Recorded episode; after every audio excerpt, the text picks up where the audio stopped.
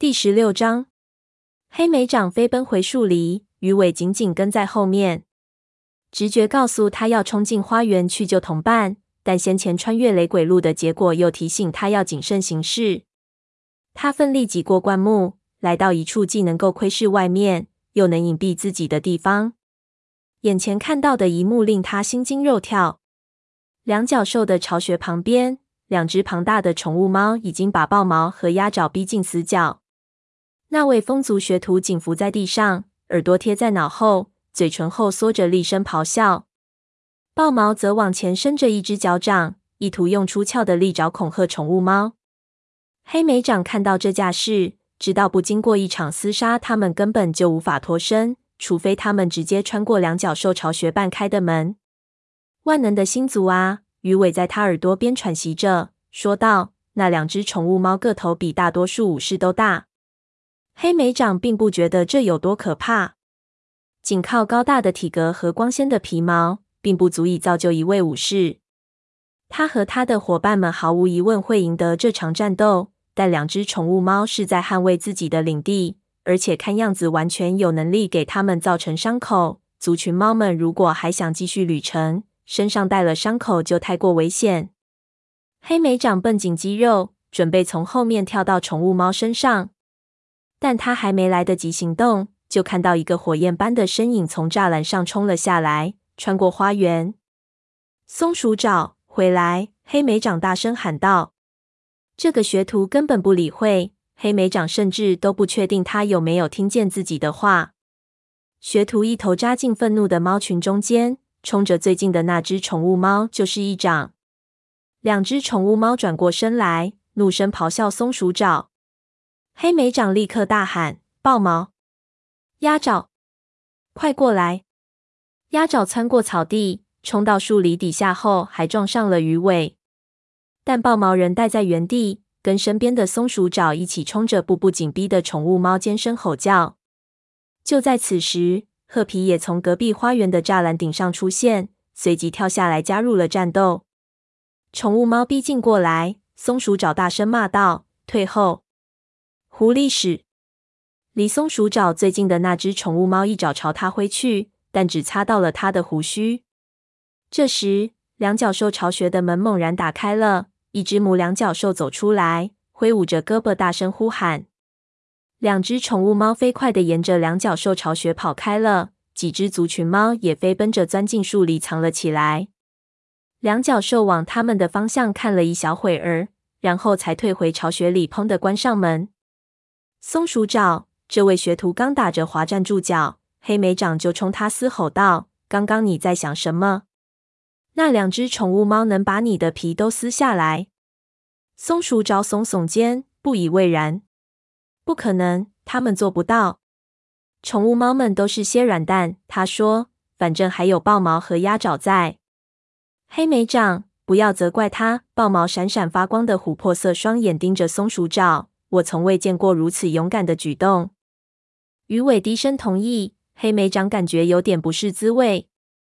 褐皮也对这只年轻猫点头表示赞许。只有鸭爪表现得有点生气，也许是觉得松鼠爪表现得比它好，也许是后悔在危急时刻听从了黑莓长的命令。我从没说过他不勇敢。黑莓长急于为自己辩护，我只是认为他行动之前应当先想一想。我们还有很长的路要走。要是有任何一只猫受伤了，我们全体都会受到拖累。得了，现在我们不都好好的吗？褐皮说道。我们赶快走吧。黑莓长带着大家回到先前他和鱼尾等候的那片荒地。此时太阳已经落山，但是道道红光仍渲染在天空中，指出了他们要走的方向。我们可以在这里过夜，鱼尾提议道。这里可以藏身。还可以捕食猎物。这儿离两角兽的巢穴太近了，豹毛不同意。我们横穿雷鬼路到那边的原野上，就能找个更安全的地方。大家谁都没有反对。感谢星族保佑，他们很轻松的穿过了第二条雷鬼路。暮色苍茫，他们开始穿越原野。地面高低不平，时不时会遇到烂泥的，也会有石头挡道。这里似乎曾有两角兽的巢穴，两角兽却任由它沦为废墟。他们来到一片坍塌的断墙边时，天已经黑了下来。蕨丛与杂草扎根在裂隙间，为他们提供了栖身之处。倒下的石头上满是青苔。这里看起来不错，豹毛说道：“我们就在这儿休息吧。”“哦，好啊，就在这儿吧。”松鼠爪很赞同。“我太累了，脚掌都快从腿上掉下来了。”“哼，我倒是觉得我们应该再往前走一点。”鸭爪固执的表示反对。黑莓长不禁怀疑他是故意在找茬儿。这里没有猎物的气息。鸭爪又补充了一句。我们今天已经走了很长的路，黑莓长说：“如果再往前走，说不定又会碰上什么麻烦，没准就不得不在露天的里过夜了。不过，我们还是先查看一下附近吧，免得又冒出什么东西，确保附近没有獾或者狐狸什么的筑了巢。”几只猫都表示同意，只有鸭爪人不高兴的嘟囔着。松鼠爪跑到墙的另一边查看。黑莓长起身跟了上去，他绷紧了神经，生怕松鼠爪再遇到什么麻烦。却只见松鼠爪绕着成型的小石头蹦蹦跳跳的跑了回来。这地方真棒，松鼠爪说着，甩掉胡须上的水珠。黑莓长实在想不通，他那旺盛的精力都是打哪儿来的？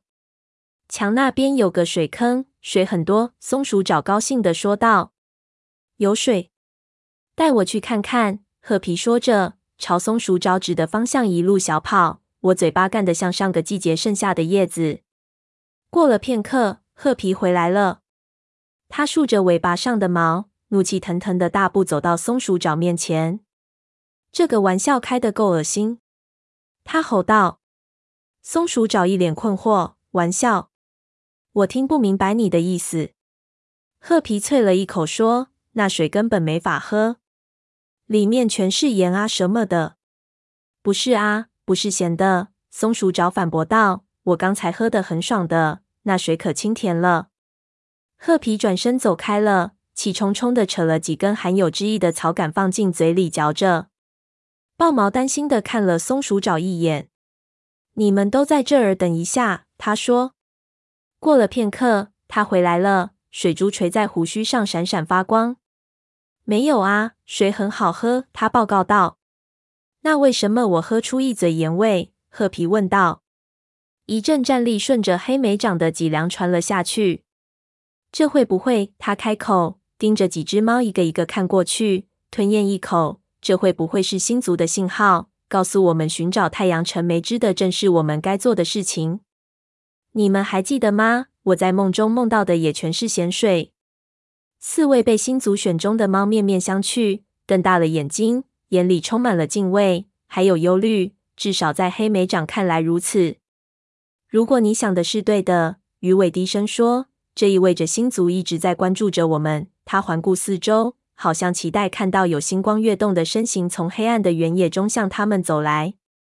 黑莓长的爪子紧紧抠进土里，感觉需要把自己铆在某个真实而坚固的东西上。那这就是好迹象了，他说道。那为什么不是我们全都收到信号呢？鸭爪质疑道。为什么只让你们俩接收到？也许以后我们也会收到。鱼尾用尾巴扫过鸭爪的身子，说出了他的看法。也许他们发出这个信号是想让我们知道，我们走的路是正确的。也许吧。鸭爪生气的耸耸肩，径自走开，卧在墙根而下，蜷成一团。其余的同伴也都各自找地方安顿下来。黑莓长很是想念乌爪谷仓里的老鼠，这里没有猎物的气味，他们都得饿着肚子睡觉。那第二天，他们就得先花些时间捕食，才能继续旅途。银毛星带的第一缕星光开始在黑莓长头顶上空闪烁。星族的武士祖灵们啊，睡意朦胧的他心里祈祷着，请在旅途中看顾我们，给予指引吧。要是我现在能和你们对话多好！他心想。我希望可以问问你们，我们现在的所作所为是否真的正确？我们又为什么必须走那么远的路？我真希望还可以询问你们遇见森林面临的劫难又到底是什么？天上的繁星更加耀眼了，但却始终没有答案。